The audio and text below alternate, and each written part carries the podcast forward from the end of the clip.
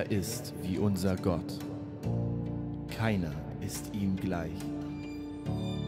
Der Herr ist König. Es zittern die Völker. Seine Blitze erleuchten den Erdkreis. Die Erde sieht es und erbebt. Blickt er die Erde an, so zittert sie. Rührt er die Berge an, so rauchen sie. Gott ist König und er ist sehr zu fürchten. Ein großer und furchterregender Gott. Wer diesen Gott kennt, der muss sich vor niemandem fürchten und wird vor niemandem erschrecken. Denn Jahwe ist der allmächtige Gott. Er ist unsere Furcht und er ist unser Schrecken.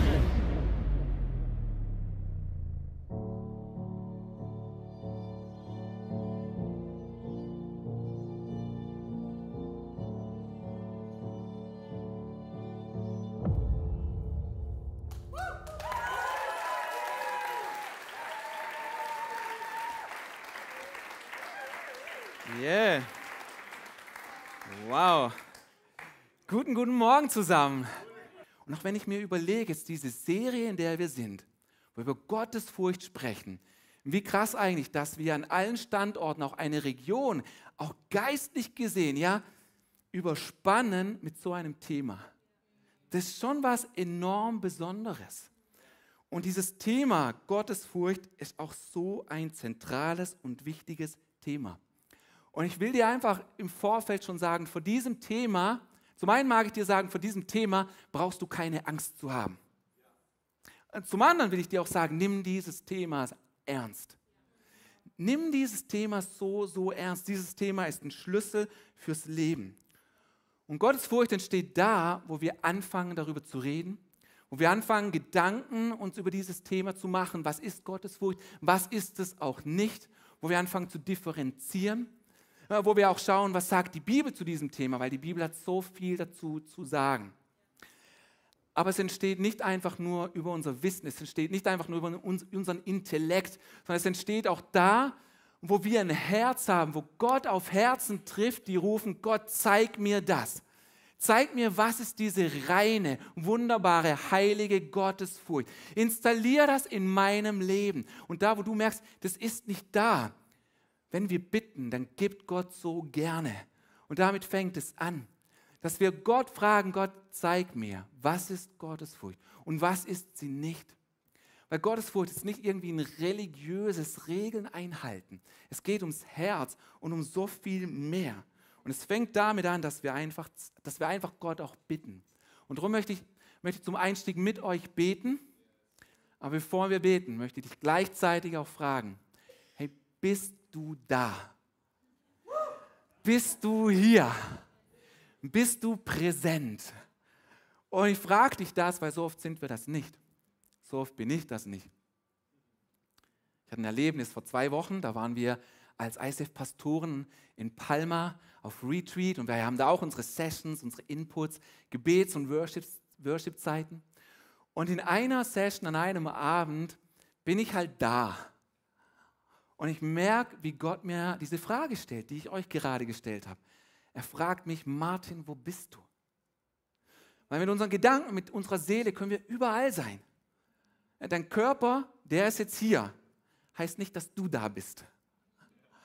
Und ich konnte mit dieser Frage erst gar nichts anfangen. Ich habe gefühlt zehn lange Minuten gebraucht. Was soll ich jetzt antworten und so weiter, weil ich so diffus war. Und nach zehn Minuten dämmert es mir, die einfache Lösung auf diese Frage, dass ich gemerkt habe, Gott sagt zu mir, Martin, du bist nicht da. Und du bist überall, du bist in der Zukunft, du bist im Gestern, aber du kannst Gott nur in der Gegenwart begegnen. Gottes Gegenwart begegnest du nur in der Gegenwart und so, darum ist es so wichtig, dass du da bist. Und deswegen frage ich dich, bist du da?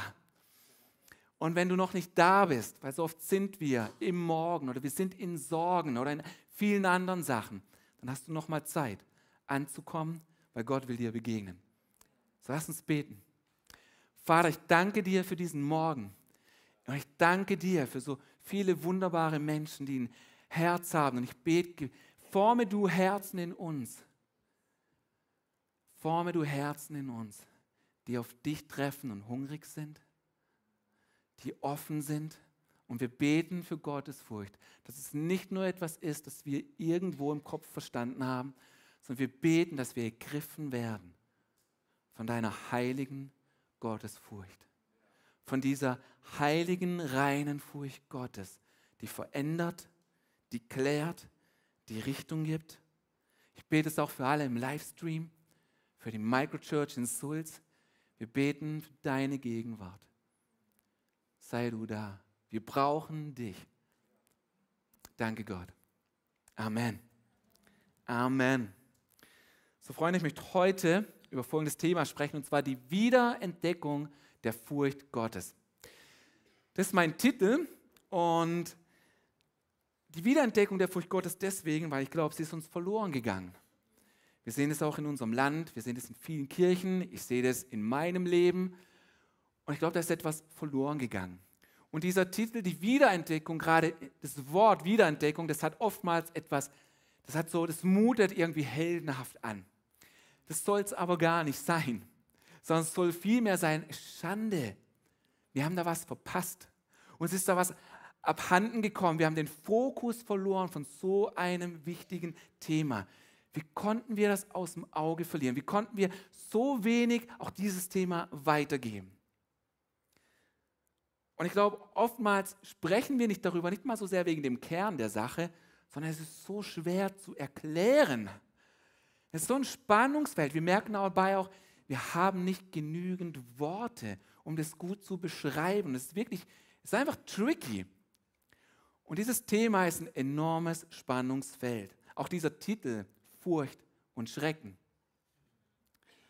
weißt du, wir haben das Furcht und Schrecken nicht genannt. Wir haben uns nicht überlegt, was könnte was könnte kreativ klingen. Ja, äh, was würde Netflix machen? Sondern es ist einfach, ein Titel ist ein Wortlaut aus der Heiligen Schrift. Furcht und Schrecken, Furcht und Zittern sind Begriffe in Kombination, wo Menschen Gott begegnen und sie sind ergriffen von dieser heiligen Furcht und von Schrecken. Daher kommt dieser Titel. Und es ist, es ist wirklich was Spannendes, es ist tricky, das, das dann so zu erklären, dass es nicht missverständlich rüberkommt. Es ist und es bleibt ein Spannungsfeld. Weil ja, wir wissen auch, dieser Gott ist ein liebender Gott. Er ist ein barmherziger Gott. Er ist ein gnädiger Gott. Und dennoch ist es so wichtig, dass uns dieses Spannungsfeld nicht auflösen, sondern drin bleiben. Und es darf etwas an uns, an dir, an unserem Leben und auch an unserem Gottesbild machen. Und für die nächsten neun Wochen und heute mitgerechnet sind wir in diesem Thema. Aber auch darüber hinaus, dieses Thema ist ein Thema, das Leben bewahrt, das dich bewahrt. Es ist ein Thema, das Gott wieder an den Platz stellt, der ihm gebührt. Und deswegen fang nicht an, diese Spannung aufzulösen, indem du hingehst und sagst, ja, ja, aber Gott ist auch Liebe und die vollkommene Liebe treibt alle Angst aus. Gott ist auch ein gnädiger, barmherziger Gott. Er ist mein Papa, ich kann auf seinem Schoß sitzen. Ach, die übertreiben wieder mit ihrer Furcht Gottes da. Das, das, das ist bestimmt Altes Testament, das brauchen wir gar nicht. Mach das bitte nicht. Mach das bitte nicht, sondern lass uns zusammen in diese Richtung jetzt mal gehen, die Spannung nicht, nicht auflösen. Und ja, Gott ist unser Vater. Er ist ein gnädiger Gott, aber er ist auch ein verzehrendes Feuer. Und der Engel aus Offenbarung 14, er ruft aus, fürchtet Gott, gebt ihm die Ehre. So das alles gehört zusammen. Und deswegen lasst uns dem einfach auch mal aussetzen und in diese Richtung gehen. Und es ist auch nicht nur Altes Testament. Jesus selber hat gesagt, da ist ein Platz für die Furcht Gottes. Wir sollen ihn fürchten. Und die Spannung liegt wirklich darin, ja, wir haben 365 Mal, über 365 Mal in der Bibel diesen Wortlaut, fürchte dich nicht. Für jeden Tag mindestens einmal. Fürchte dich nicht. Genauso aber auch haben wir 200 Verse, die sagen, fürchtet Gott. Das ist, das ist die Spannungsfeld. Das ist auch die Dynamik, wo man sich manchmal so fragt, was jetzt? Was, was soll ich jetzt machen?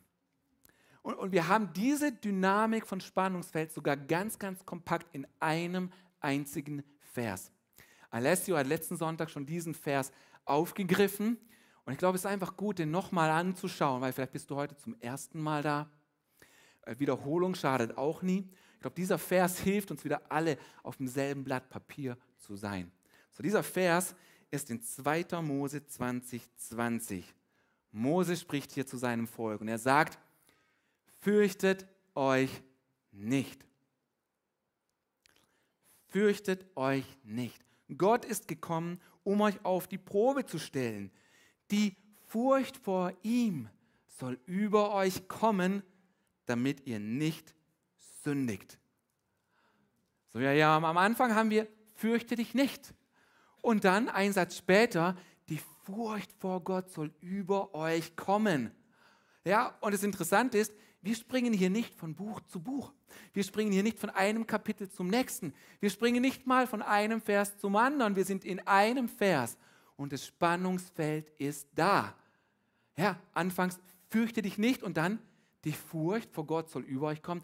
Ich bin maximal verwirrt. Kann sich mal bitte jemand entscheiden?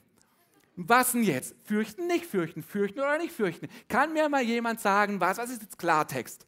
Ja, und ich glaube, das holt uns ab in dieser Spannung, die wir einfach haben in diesem Thema. Und es ist so wichtig, dass wir lernen für beide Wahrheiten, dass wir sie in vollem Ausmaß stehen und erleben und leben lassen. Beides in vollem Ausmaß, zur vollen Geltung, darf und muss in unserem Denken Raum bekommen. Es ist wichtig, dass wir eine Stelle aus der Bibel nicht gegen die andere Stelle ausspielen. Das ist so wichtig und deswegen lehn dich da mit rein. Fang nicht an zu sagen, ja, aber, ja, aber. Nee, wir wollen jetzt mal Gottes Furcht entdecken. Und, und kennst du die Leute, die immer ein Ja, aber haben? Du redest vom Meer, sie, sie fängt an über den See zu reden. Du, du redest vom Sommer, sie vom Winter. Du sprichst von Chips, sie von Schokolade. Du fängst mit Kaffee an, sie bringt Tee. Ge geht gar nicht. Und so einfach bei diesem Thema.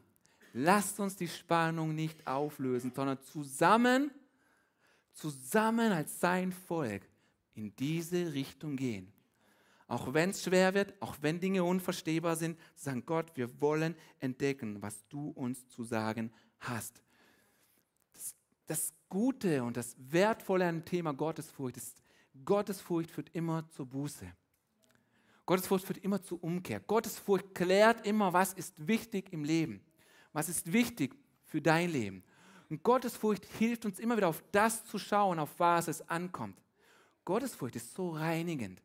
Es bringt was, was Heiliges einfach hinein in unser Leben. Das schüttelt dann auch. Es klärt. Es zeigt uns wieder, wo ist Norden auf dem Kompass. Wir prüfen bei diesem Wort allein schon, fangen wir an, unser Leben zu prüfen. Wie gehe ich um mit meiner Zeit? Wie gehe ich um mit meinen Mitmenschen? Alessio hat letzten Sonntag dieses Bild auch von einem Polizisten gebracht. Ja? Weil ein Polizist, da wo er ist, er ist Autorität. Er ist Autorität. Und Gott ist die höchste Autorität überhaupt. Er steht über allem. Und da, wo wir im, im Straßenverkehr unterwegs sind und du siehst irgendwo einen Polizist, du fängst automatisch an zu prüfen. Du, du fängst automatisch an zu schauen, passt alles, ja? Das ist aber nur die eine Seite, ja? Das ist nicht nur dieses, da kommt dieses Thema Angst nicht unbedingt verkehrt auf, dieses Furcht, hey, ist, bin ich richtig im Leben? Aber ein Polizist hat auch diese andere Seite, weil wenn du in Trouble bist, wenn du in Ärger steckst, dann bist du so froh, wenn das, wenn das Blaulicht auftaucht.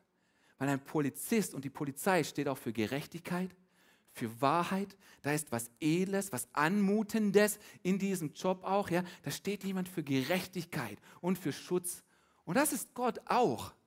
wir merken aber auch hier schon, dass egal wie wir Gott beschreiben wollen, diese Wies sind immer unzulänglich. Es reicht nie aus. Gott ist immer mehr. Er ist immer mehr. das Bild von einem Polizist ist gar nicht so schlecht.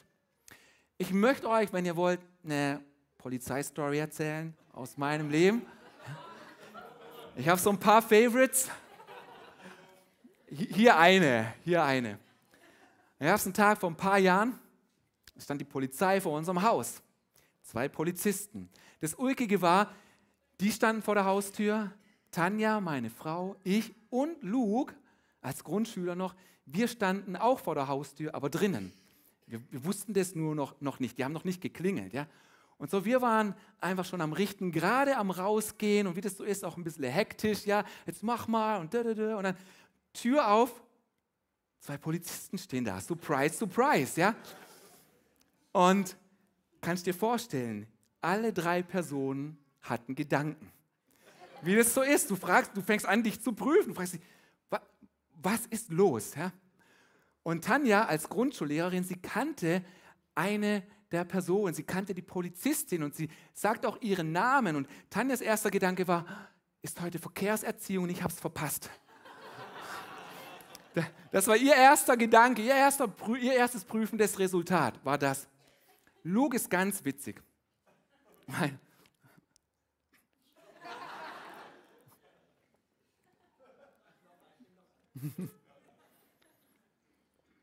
Luke war da gerade, keine Ahnung, vierte, fünfte Klasse und er hatte es schwer, in die Schule zu gehen.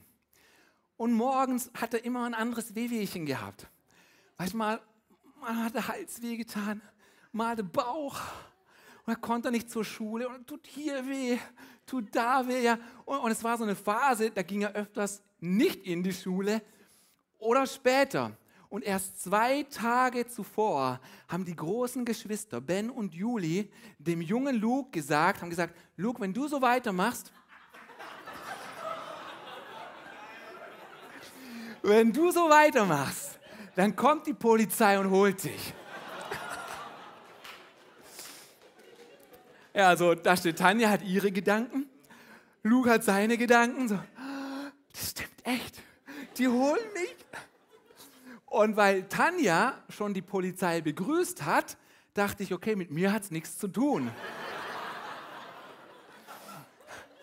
Hat sich aber als falsch herausgestellt. Und dann dachte ich, hey, mit mir hat es nichts zu tun, ich muss unbedingt los. Ich sage, also, hey, ciao. Dann sagt der Polizist, nee, nee, nee, nee, sind Sie der Reichmann? Jetzt fängt bei mir das Rattern an, ja. Ich dachte, ich bin raus, hat was mit anderen zu tun. Und dann kommt diese, diese random Frage, sagt, das sind Sie der Herr Reichmann? Ich sage, ja, haben Sie ein Apple TV? Ob ich ein Apple TV habe? Ja, ich habe ein Apple TV. Ihr Apple TV ist geklaut.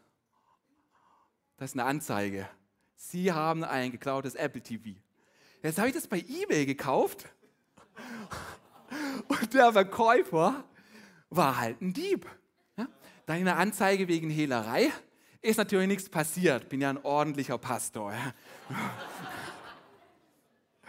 ja und das, das ist diese Polizeistory. Aber das Interessante ist, jeder fing an, sich zu prüfen in seinem Leben. Ja? Und es ist auch was Cooles, weil die wollten wieder Recht und Ordnung reinbringen. Da war ein Produkt, es wurde gestohlen, es wurde geklaut, da war Lüge und Betrug.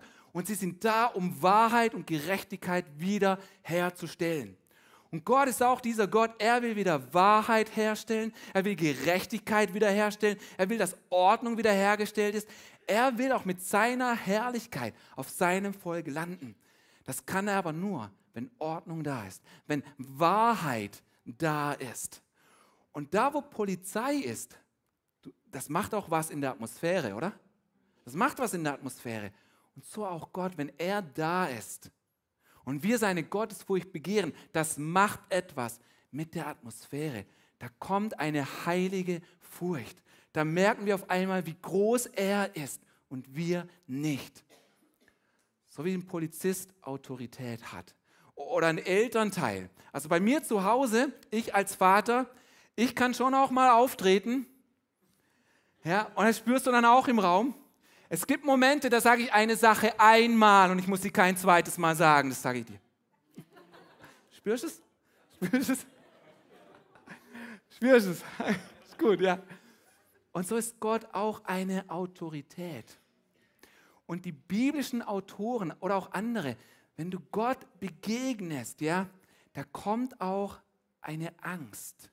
Das ist nicht, weil er uns Angst machen will, das ist einfach, weil er so groß ist, so heilig ist und wir das spüren. Und wichtig dabei ist Folgendes, um das zu differenzieren. Man darf den Geist der Angst nicht mit der Furcht des Herrn verwechseln. Das ist so, so wichtig. Du darfst den Geist der Angst nicht mit der Furcht des Herrn verwechseln. Und die Kombi hier ist wirklich wichtig, dass es nicht einfach nur heißt, du darfst Angst nicht verwechseln, sondern den Geist der Angst. Das ist etwas anderes. Aber die Furcht des Herrn ist etwas so Edles, ist etwas so Wichtiges. Die Furcht des Herrn zieht uns auch immer zu ihm hin. Das hat Alessio letzten Sonntag so gut formuliert, von seinem Vater erzählt. Und auch, auch da, wo er manchmal Dinge verbockt hat, da hat er gemerkt, jetzt muss ich zu meinem Vater. Das ist die Geschichte vom verlorenen Sohn. Ja, wo wir wissen so, diese Furcht vor ihm, wo wir wissen, wer er ist, aber sie zieht uns zu ihm hin. So, wenn wir Gottes Furcht nicht haben, und zwar als Einzelne oder auch als Gemeinschaft, wie heute Morgen hier, wenn wir Gottes Furcht nicht haben, dann haben wir den Sinn für die Größe und Majestät Gottes verloren und durch eine unwürdige, niedrige Gottesvorstellung ersetzt. Ich lese es nochmal vor. Wenn wir Gottesfurcht nicht haben, dann haben wir den Sinn für die Größe und Majestät Gottes verloren und durch eine unwürdige, niedrige Gottesvorstellung ersetzt. Und mich schmerzt dieser Satz, besonders dieses, wir haben Gott durch etwas ersetzt. Oh, das, ich will nicht, dass das so ist. Ich will, dass Gott den Platz bekommt, der ihm, der, den Platz bekommt, der ihm gebührt. Und dabei, denke ich, müssen wir einfach anfangen, noch wieder zu verstehen, dass egal wie wir Gott beschreiben wollen, er wird immer größer sein. Er wird immer heiliger sein. Er wird immer mächtiger sein. Egal welche Worte wir verwenden und auch egal wie facettenreich unsere Worte sind, sie reichen nie aus, um zu beschreiben, wie wunderbar und herrlich unser König ist. Wenn wir über seine Unendlichkeit nachdenken, so stark, wo wir ins Staunen kommen. Dieser Gott ohne Anfang und ohne Ende. Gottes Unendlichkeit. Und ist es nicht crazy, dass uns Gott ein Wort gegeben hat, ein Wissen über eine Sache, die wir nicht verstehen? Das ist so, das ist so krass. Wir wissen irgendwie, was mit Unendlichkeit gemeint ist, aber es macht uns verrückt, wenn wir darüber nachdenken. Weil wir merken, wir können, wir merken einfach, wir kommen an unsere Grenzen, wenn wir über das Unbegrenzte nachdenken. Unser menschlicher Verstand stößt an Grenzen, wenn wir das Unbegrenzte begreifen wollen. Und doch ist es so lohnenswert, darüber nachzudenken, über diese Wesensmerkmale von Gott, dass er unendlich ist, kein Anfang, kein Ende. Das zu erkunden, das zu schätzen, ist so lohnenswert, weil wir kommen wieder ins Staunen vor Gott, wie groß er ist. Und da, wo wir ins Staunen kommen, das mehrt unsere Furcht vor ihm. Gott ist ein Heiliger. Er ist ein dreieiniger Gott. Er ist Vater, Sohn und Heiliger Geist. Und auch da, wo wir über die Trinität, über diese Dreieinigkeit nachdenken, auch das ist so ein Rätsel für uns. Wie geht das? Wie, wie geht so etwas? Und allein das eigentlich schon zeigt, ja, Gott ist weiter größer, als wir es erfassen können. Das allein spricht für seine Göttlichkeit, dass wir es nicht greifen können. Dann könnten wir es greifen, wären wir auf einem Level mit ihm. Sind wir aber nicht. Bist du aber nicht. Oder Gott genügt sich selbst. Das ist so stark. Drüber nachdenken. Gott genügt sich selbst. Das bedeutet, er hat kein Bedürfnis. Weil hätte er ein Bedürfnis, wäre er unvollkommen. Und wie schräg wäre es, einen unvollkommenen Gott anzubeten. Er ist vollkommen, genügt sich selbst. Das bedeutet auch, er braucht nichts. Es bedeutet auch, er braucht dich nicht. Und in, in unserer individualistischen Gesellschaft, wir, wir denken manchmal so hoch von uns. Wir denken manchmal, wow, mit Gott, Gott hat mit mir echt einen guten Schachzug gemacht, ey, dass er mich im Team hat und es schockt uns manchmal, so Sachen zu hören. Gott braucht nichts, er braucht auch dich nicht. Aber das stimmt. Das Schöne ist, er will dich. Er will dich. Aber er braucht nichts. Wir brauchen ihn. Wir brauchen ihn. In ihm finden wir Leben. Gott verändert sich nicht. Das ist auch stark. Gott verändert sich nicht. Er, er kann nichts dazulernen. Ja? Veränderung hat immer eine Konstante oder Veränderung hat immer eine Möglichkeit, in mehrere Richtungen zu gehen. Es kann besser werden oder es kann schlechter werden. Aber Gott kann nicht reifen. Er kann nicht noch heiliger werden. Er ist vollkommen.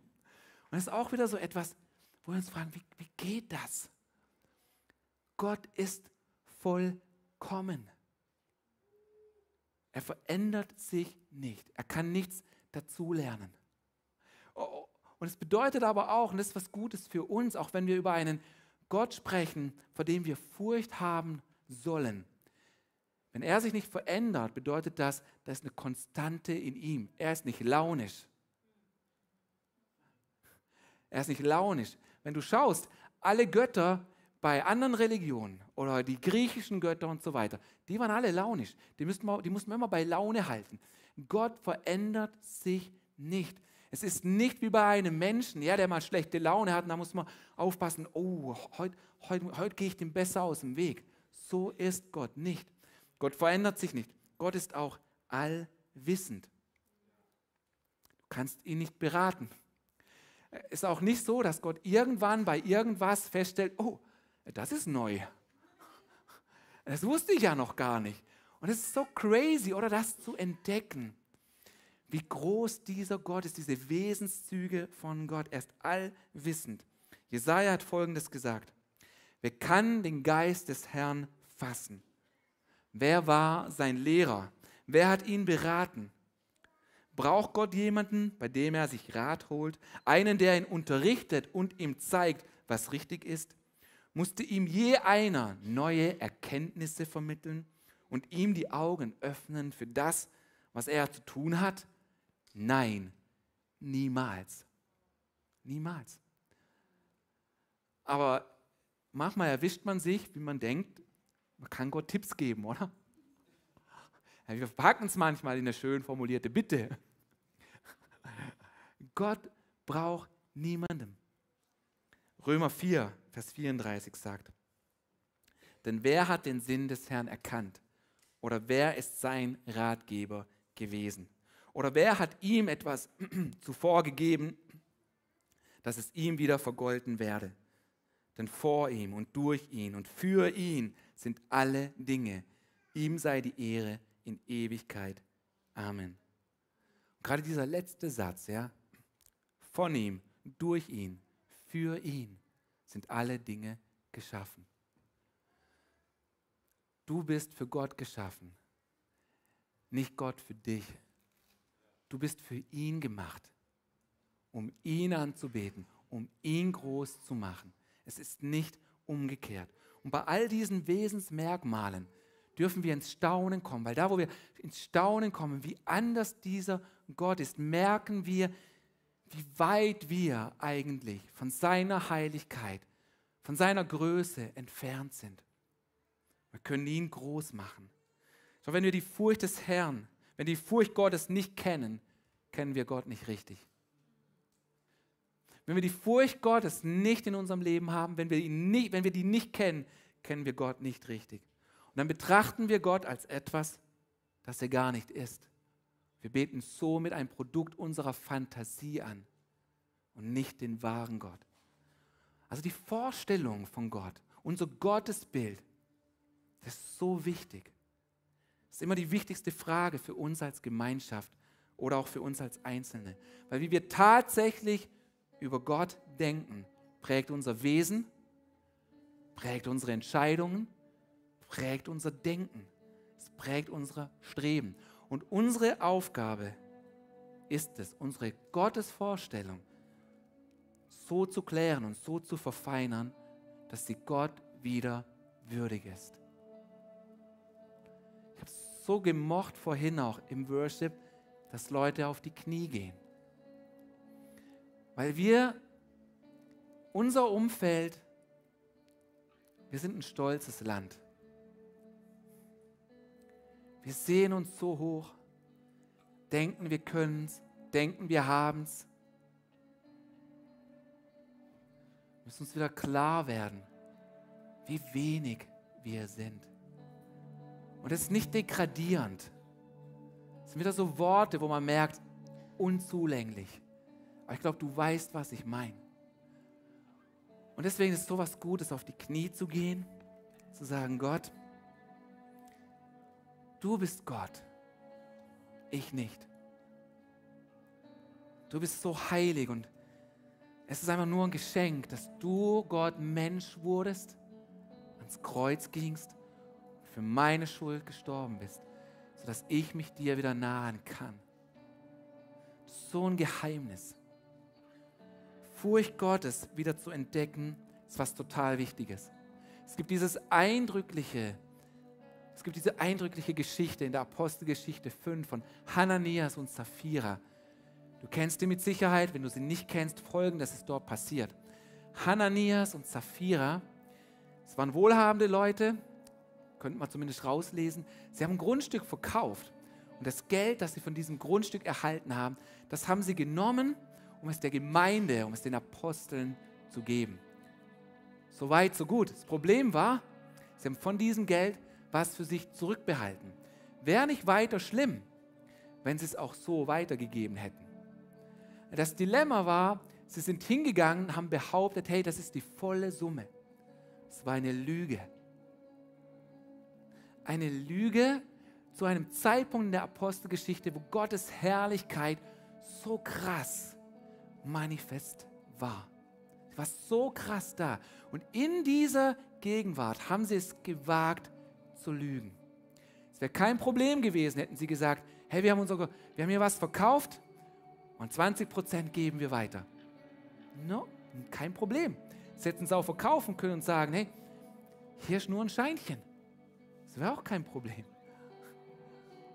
Das Problem war, sie haben es gewagt, in dieser Herrlichkeit Gottes zu lügen. Und was passiert ist, sie sind beide, Mann und Frau, in einem Augenblick gestorben tot umgefallen. Und das ist total shocking. Für unser Gottesbild ist total shocking. Aber das ist die Frage an uns, genauso an mich. Darf das Wort Gottes mein und dein und unser Gottesbild verändern? Darf das Wort Gottes, darf die Heilige Schrift dein Gottesbild verändern und prägen, sodass wir nicht einen Gott unserer eigenen Fantasie anbeten, sodass wir diesen Gott wieder anbeten, den wir nicht ersetzt haben durch was anderes? Und ich verstehe vieles auch nicht. Wir können Gott fragen. Und wir können letztlich auch da wieder hingehen und sagen, Gott, du bist Gott, ich nicht. Ich mag es oder du magst es unfair finden, was passiert ist. Aber hier ist wieder unsere Demut gefragt, die sagen kann, Gott, du bist gerecht. Du bist absolut gerecht und du machst keine Fehler. Und ich trete zurück und ich bete dich an als der, der du bist. Ich erlaube es mir nicht, hier groß zu reden. Du bist Gott. Ich habe letzte Woche mit einem guten Freund telefoniert, der gerade durch viel Schmerz und auch durch viel Verlust geht. Und hat mir erzählt, er hat das Buch Hiob gelesen, was Sinn macht, weil Hiob ging ebenfalls durch viel Schmerz und durch viel Verlust. Und hat er mir weitererzählt, hat gesagt, ich habe Hiob gelesen und weißt du was, Martin, es war total unbefriedigend. Weil ich habe gemerkt, Gott erklärt dem Hiob nichts. So unterm Strich ist das, was Gott tut, ist, er sagt Hiob, Hiob, ich bin Gott und du nicht. Und das ist total krass. Das ist total krass, weil es dieser Wunsch im Menschen, der sagt so, hey Gott, das musst du doch irgendwie erklären. Muss Gott eben nicht. Er muss sich nicht rechtfertigen. Natürlich ist immer Platz für unsere Trauer, dem auch Ausdruck zu geben vor Gott. Ich fand es so ein krasses Statement von einem Mann, der wirklich durch Verlust und harte Zeiten geht, zu hören. Er hat es gelesen und er hat entdeckt, Gott erklärt es nicht. Und, und da da kommt Furcht Gottes einfach auch wieder ins Leben, wenn wir sagen, Gott, du bist Gott, ich nicht. Ich glaube, ein Satz, den ich immer wieder erwähnen werde in dieser Serie ist, da wo Gottesfurcht ist, entsteht Buße. Da wo wir hingehen und das erkennen, sagen, du bist Gott und ich nicht, da, da passiert so viel Reinigendes. Und das ist, uns, ist meine Frage an dich einfach auch. Nicht nur jetzt in dieser Serie, nicht nur für heute, sondern generell, wie möchtest du weiter leben? Wie möchtest du weiterleben? Weil zu oft leben wir beliebig. Erleben wir, als wäre es schon okay. Ich möchte ein Bild zeigen. Und stell dir mal vor, das hier ist ein DIN A4-Blatt. Und auf diesem DIN A4-Blatt sind diese Kästchen drauf. Ja? Und diese Kästchen sind dein Leben in Wochen. Jedes Kästchen steht für eine Woche. Ich weiß nicht genau, wie viele Kästchen es sind, aber wenn du das letzte Kästchen abgehakt hast, bist du 90 Jahre alt geworden. Bedeutet für jemand wie mich, ich habe schon nicht ganz, aber ziemlich das halbe Blatt, habe ich schon ein Häkchen drin. Und wenn ich mir das restliche Blatt anschaue, habe ich das Gefühl, ey, so viele Wochen sind das nicht mehr. Und immer wieder, wenn wir auch darüber nachdenken, dass unser Leben vergänglich ist, bewirkt das auch was Reinigendes. Das ist was Gutes, sich zu überleben, überlegen, was mache ich mit meiner Lebenszeit? Gott wird dich das mal fragen. Was hast du gemacht mit deiner Lebenszeit? 1. Petrus 1, Vers 17. Und wenn ihr den als Vater anruft, der ohne Ansehen der Person richtet, nach dem Werk jedes Einzelnen, so führt euren Wandel in Furcht, solange ihr euch hier als Fremdlinge aufhaltet. Petrus sagt uns das hier. Wir wandeln auf dieser Erde. Wir sind Fremdlinge, wir haben unser Bürgerrecht im Himmel. Wir sind seine Kinder. Das ist die Frage, was machen wir mit unserer Lebenszeit? Vielleicht hast du noch viel, viel mehr Kästchen übrig wie ich, vielleicht weniger. Also im Durchschnitt, was man erwartet. Wir wissen eh nicht, was morgen ist. Umso mehr, wie willst du leben? Und das ist eine Frage, die darf, die darf beantwortet werden über einen längeren Zeitraum. Aber nimm diese Frage mit, beweg die mit Gott. Sag Gott, was hast du vor mit meinem Leben? Was willst du reinigen? Wo macht mir, wo macht mein Leben dir keine Ehre?